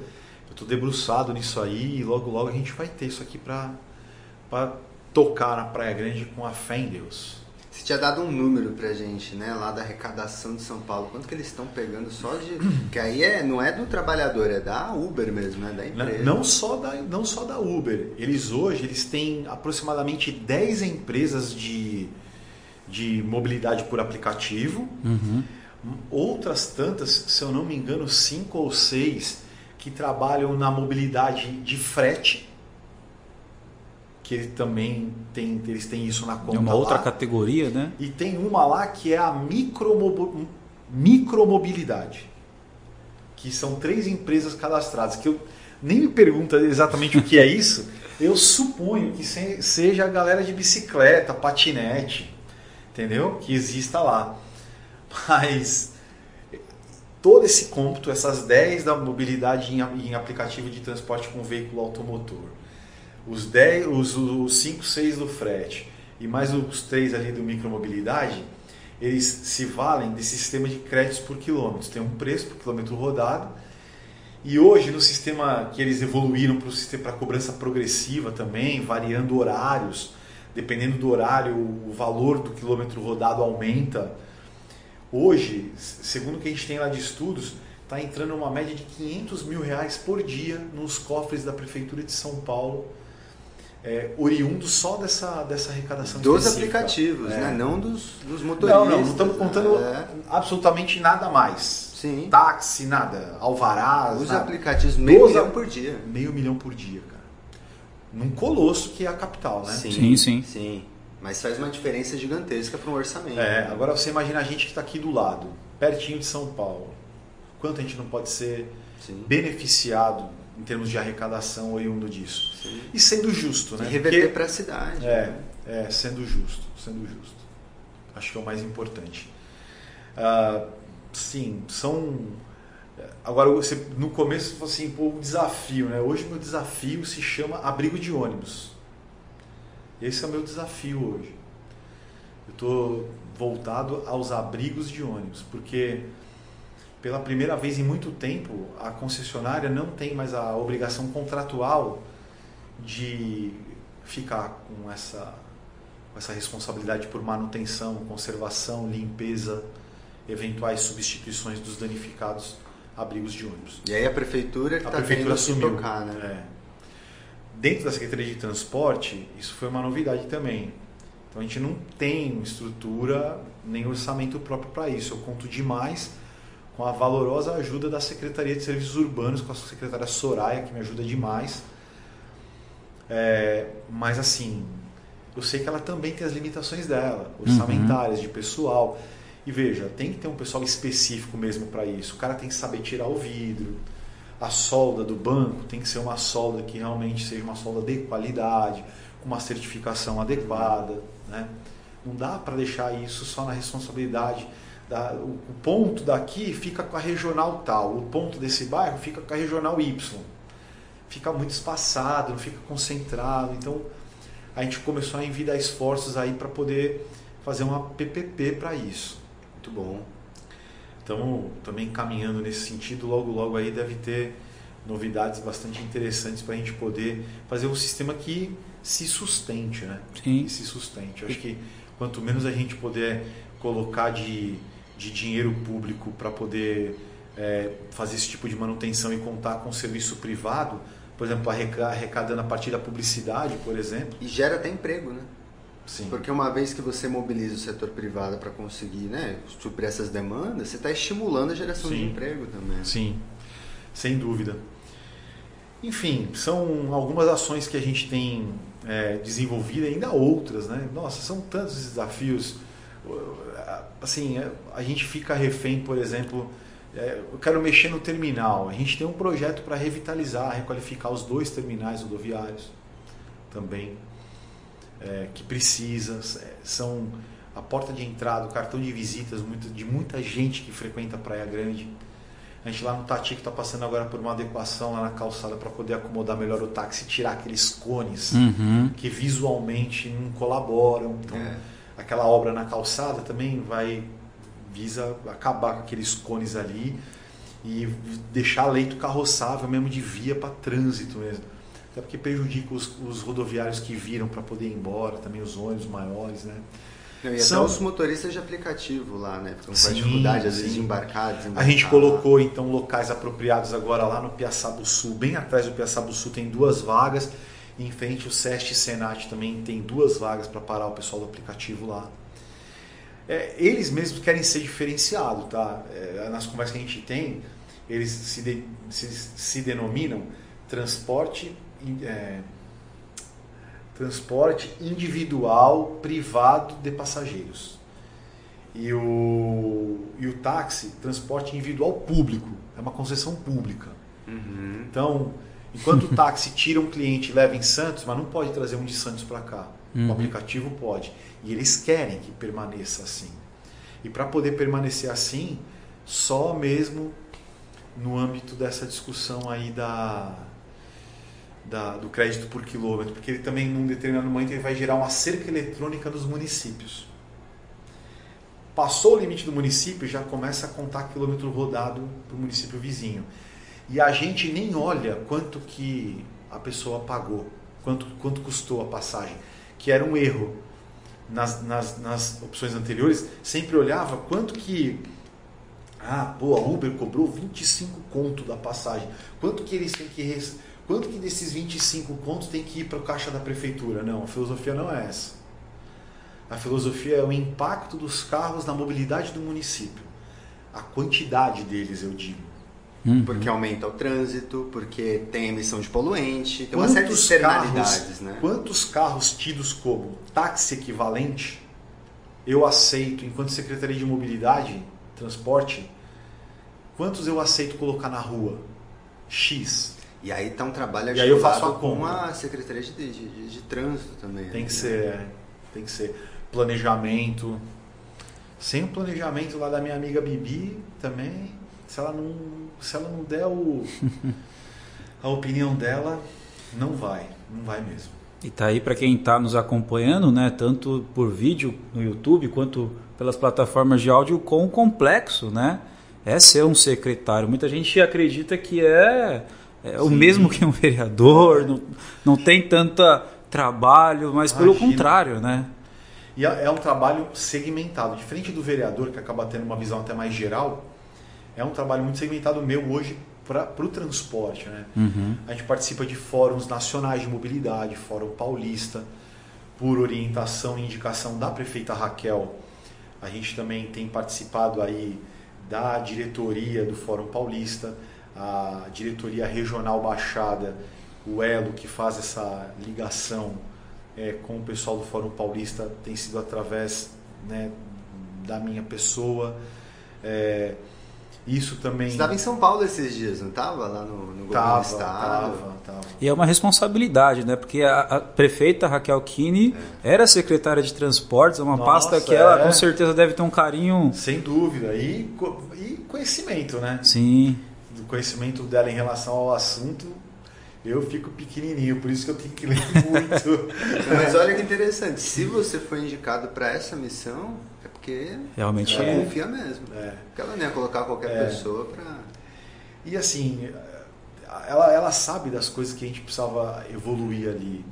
O decreto de gratuidade, por exemplo. Isso é um negócio legal a gente falar rapidamente. Pô, eu, tinha um, eu cheguei a um caso de uma pessoa, um cadeirante, que foi atrás do benefício do cartão transporte, da gratuidade.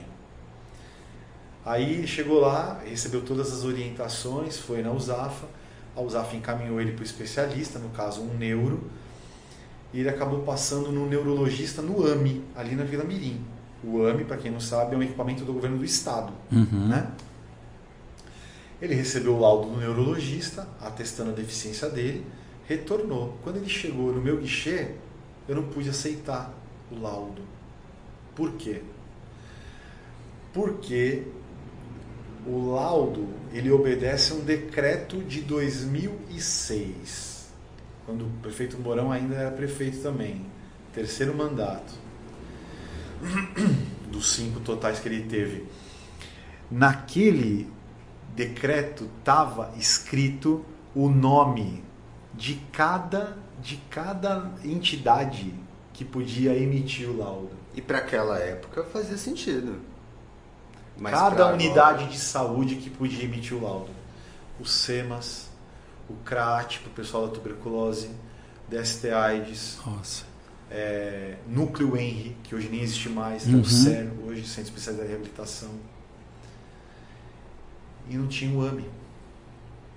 Não tinha autorização para um equipamento do governo do estado emitir o laudo fui eu, aí a pessoa chorou, se emocionou, que absurdo, ah, e com razão, né? Com certeza. Aí a gente se sensibilizou, o, atend... o pessoal do atendimento também me trouxe a demanda. Eu fui lá na saúde para entender por que raios eles tinham mandado. Pessoalmente. Fui. Por que raios eles tinham mandado aquela, aquela pessoa que precisava de um laudo de transporte, que eles sabiam que era um laudo de transporte, por que, que foi parar no AME e não numa das unidades indicadas?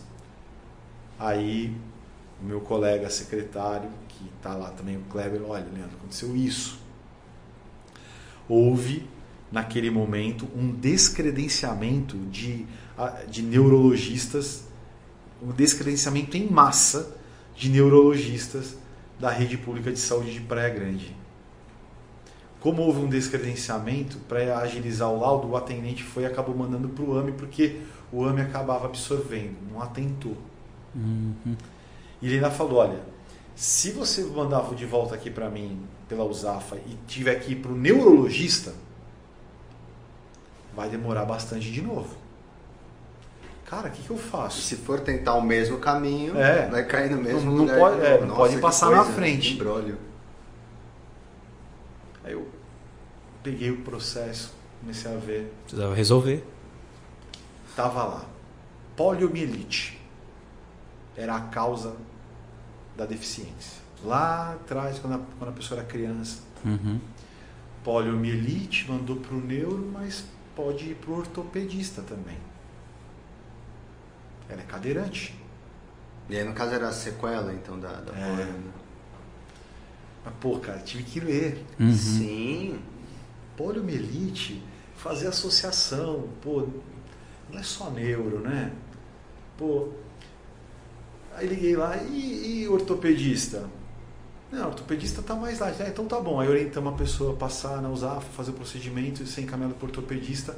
Há umas duas semanas atrás a gente pediu pro. Eu fiz o motorista levar o cartão na casa dela.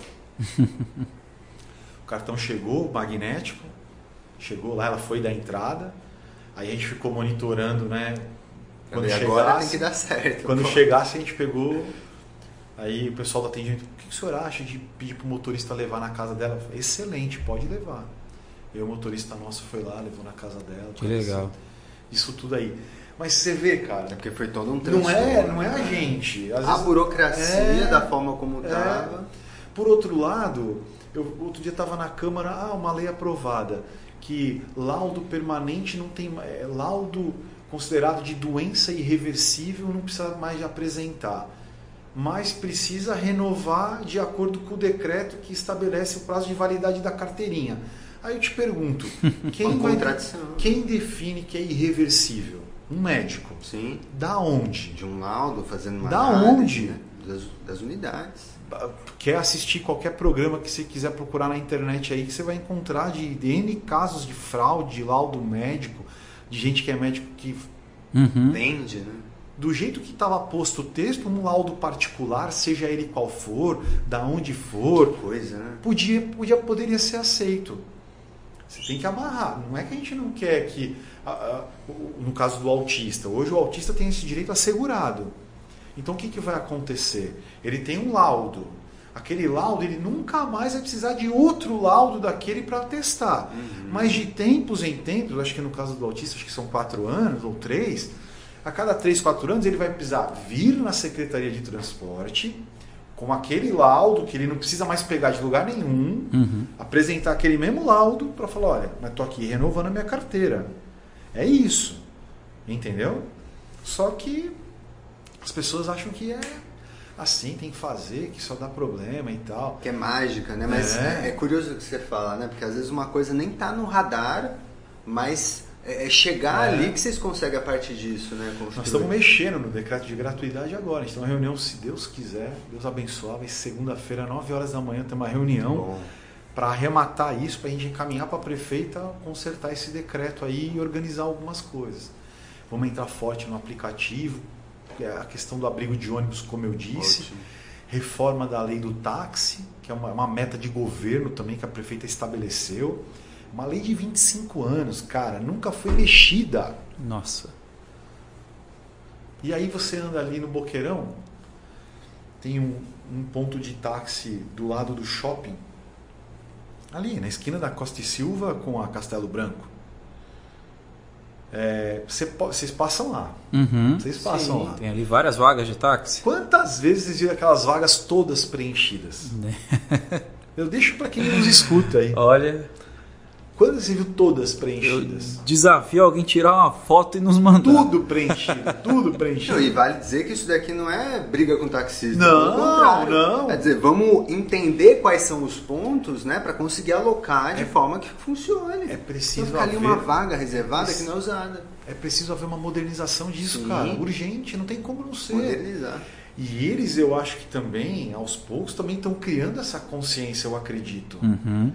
Sabe? Porque os aplicativos eles surgiram e contra a inovação tecnológica, amigos, não tem, não tem como refrear isso, sabe? Então, assim, se chegou dessa forma, precisa precisa evoluir e de alguma forma encaminhar e eu, a gente vai trabalhar firme nisso aí daqui para frente. Tomara que dê certo. E olha que teve gente que né, achou que o Leandro não manjava de transporte, mas ó. é uma aula, tô né? aprendendo, tô aprendendo, tô aprendendo. Que aula aqui. É, tô aprendendo. Pô, tá muito bom. Eu queria aproveitar, já encaminhando aí para os nossos minutos finais, pedir suas considerações finais, um recado que você queira deixar para quem nos ouve. Eu quero uma coisa, Leandro, de você. Que dica você daria ou vai dar, né? Para quem está entrando na política agora, para quem tem um sonho de se tornar um vereador, para quem quer transformar a vida das pessoas a partir da política, qual que é a tua dica para essa pessoa? Olha, eu vou, é, para quem tem essa intenção de, de entrar na política, eu vou dizer para você que é uma das coisas mais apaixonantes que tem no mundo. E por quê? Porque ela influencia diretamente na vida das pessoas as mudanças no mundo, as pessoas às vezes não param para pensar isso. As mudanças no mundo só aconteceram até hoje de duas formas. Ou foi pela luta armada ou foi pela política. Ou foi pela luta armada ou foi pela conversa. Né? As transformações das nações, as, as grandes transformações mundiais só aconteceram dessas duas formas.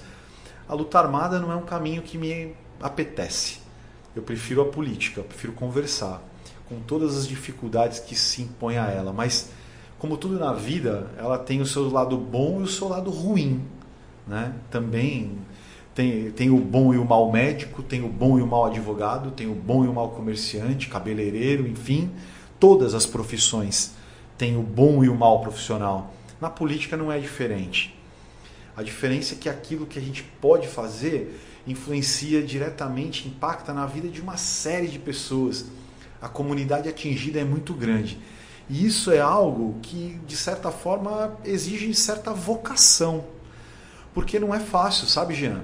Você imaginar que você larga muitas vezes de de repente tocar negócios particulares, privados, que talvez te dessem rendimentos maiores, para assumir responsabilidades públicas que te fazem ser constantemente vigiado, não só pela população ou pelo Facebook do hoje em dia, mas pelo próprio Ministério Público, Tribunal de Contas do Estado, organismos e órgãos de, de instituições federais e estaduais que se, se eu vou no banco, eu chego lá, eu já sei. É, eu sou, como é que é? é eu sou PPE, Pessoa politicamente exposta. Isso está no meu cadastro do banco. Até investimento é dificuldade. Geral, tudo. Eu tô, eu tô mais atrás dos financiamentos. mas assim, mas a questão é que você para para pensar, isso não é fácil, cara. Ou você tem uma retaguarda financeira muito boa que te permita, por exemplo, criar uma estrutura para ganhar uma eleição, porque uma campanha política é difícil, uhum. né? Ah, mas o Bolsonaro ganhou só com as redes sociais. É, é verdade, as redes sociais fizeram um estrondo na campanha do Bolsonaro, mas nós estamos falando de uma eleição nacional.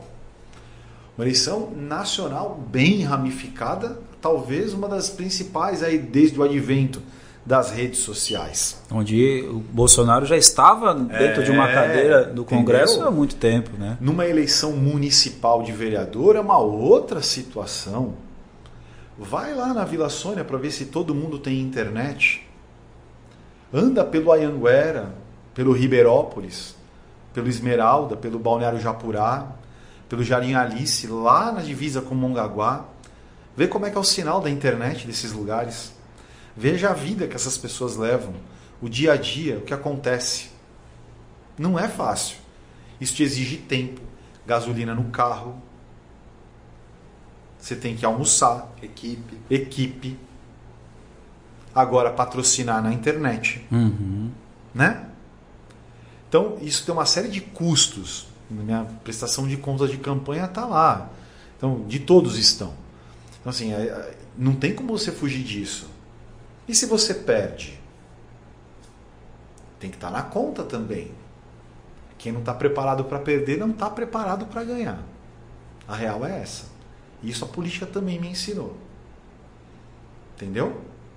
A real é que você precisa estar tá preparado para o inesperado. Amanhã, de repente, imagina ser vereador no Guarujá. Imagina. Você assumiu o mandato em janeiro. De repente tu acordou, o prefeito da tua cidade está sendo levado pela Polícia Federal. Se coloca no lugar desse cara. O tamanho da responsabilidade dele perante a população, que na sessão seguinte foi lá. E aí, o que vocês vão fazer por isso aí? O que está acontecendo com esse nosso prefeito aí? Não é, não é fácil, né? Muita gente fala, ah, mas aquilo lá é um circo. Eu tá mais para arena do que para circo, que é embate, cara. Eu já tive embates difíceis ali outros nem tanto. Mas tem que gostar, cara. Tem que gostar. E se preparar assim para ter essa, essa estrutura. Hoje na Praia Grande, eu tenho falado aí com alguns vereadores, inclusive, a Câmara de Praia Grande precisa de uma reforma administrativa urgente. Urgente, urgentíssima. Já está atrasadíssima uma reforma administrativa lá. E os vereadores sabem disso. Precisa ter. Porque a casa merece. Né? A casa merece. Os, o momento é outro. Hoje você fazer política sem um assessor de mídias sociais, fala para mim. Dá para fazer? De forma alguma. Dá para você ter um tamanho para isso? Você limita o seu alcance, né? E aí como que nessa estrutura... Mas na estrutura arcaica de 1900 e Guaraná com rolha não tem isso previsto, assessor de mídias sociais. O Tribunal de Contas cai matando tem que ir lá conversar, né? Tem que tem que azeitar essa relação aí. Então, assim, o recado que eu deixo aí pro pessoal que quer mesmo se envolver com política e já fazendo essa consideração final é que é, você pode se apaixonar pela política. Ela é muito legal mesmo. Ela te dá assim um prazer de poder fazer as coisas acontecerem em prol das pessoas. É algo, uma sensação muito gostosa. Mas lembre-se que ela te cobra um preço também. Ela te cobra um preço. Como tudo na vida. Né? Como tudo na vida tem um preço a se pagar. E, e um dos preços a se pagar na política é essa constante vigilância das pessoas. O teu cargo é público, você é um servidor público. Né? Isso está sempre em voga e tem sempre gente de olho. E esse preço para você é um preço que está, está valendo a pena ser pago? Cara, eu, eu acho que vale a pena ser pago sim. Eu, senão, eu acho que nem toparia ser secretário de transportes. Mas é, o que mais me incomoda é, é como que os meus filhos que estão vindo aí uhum. vão enxergar isso, esse ódio na rede social daqui a pouco, entendeu? E isso é o que eu penso hoje. Minha filha não tem Facebook, eu não deixo ter, ela tem 9 anos. Né? Ela ainda não tem, mas ela já me viu folheando Facebook. O que é isso aí? Ah, Facebook e tal. Ela não tem. Né? Briguei, mas o WhatsApp a gente ainda não teve jeito. O grupo da família, ela quer participar, irá, não sei o que. A gente ainda tenta de alguma forma controlar, mas a internet controlada também nessa algumas páginas, a gente fica preocupado, né? Porque eles não têm essa, essa exposição ainda em relação à política. A, a esses dias eu mostrei um negócio do caso do Guarujá, uhum. aí minha esposa falou assim, pô, mas será que a gente deve mostrar? Eu falei, eu acho que tem que mostrar sim. Ela já tem nove anos. Ela precisa saber que o pai dela trabalha é com o setor público e que quem não trabalha direito é o que acontece. Sim. Entendeu? Então isso tá para mim é, é, é, tá começando. Então, esse preço eu ainda não sei se eu quero pagar. um pouco mais para frente eu te respondo. Bom, com isso a gente agradece enormemente secretário Leandro Avelino. Obrigado, cara. essa trajetória aí que ele contou pra gente. Eu que agradeço essa oportunidade de assim, compartilhar com vocês, que vocês também em algum momento fizeram parte dessa, dessa, dessa trajetória. Eu tenho um prazer, uma satisfação muito grande. Vocês também são duas pessoas fantásticas que, né, tem um caminho brilhante aí naquilo que vocês se propuserem fazer, eu tenho certeza disso. E espero que a gente possa aí, com certeza, no futuro ainda se encontrar para trabalhar junto muito ainda, com certeza. Muito bom, muito bom. Obrigado, Jean. Obrigado, Leandro. Valeu. Eu que agradeço e quero agradecer a quem está nos acompanhando aí, convidar você que está aí no YouTube, também nas plataformas aí de áudio, Spotify, Apple, enfim, né, para curtir né, o nosso canal no YouTube. A gente sabe que o algoritmo ama quando a gente fala para curtir, seguir o nosso canal, deixa aí o teu like. E né? comenta, dá sua opinião. Duas, duas provocações aqui. O que, que você gostaria de ter perguntado que a gente não perguntou, que a gente até encaminha, né? E quem você gostaria de ver aqui nos próximos episódios, né? Acho que é importante. Tua opinião é muito importante para a gente trazer né, pessoas tão boas. Né? O papo aqui foi fantástico com, com o Leandro e a gente quer também a tua participação aqui junto com a gente. Então, é, fica aí o convite né? e bem-vindo novamente ao Mandato Podcast. Essa aqui é a sua casa, a casa de quem é, quer conhecer mais sobre política e quer ali entender de verdade os bastidores da política. Obrigado, Ergon. Obrigado, muito bom. Tamo junto. Valeu, gente. Obrigado. Valeu. Valeu.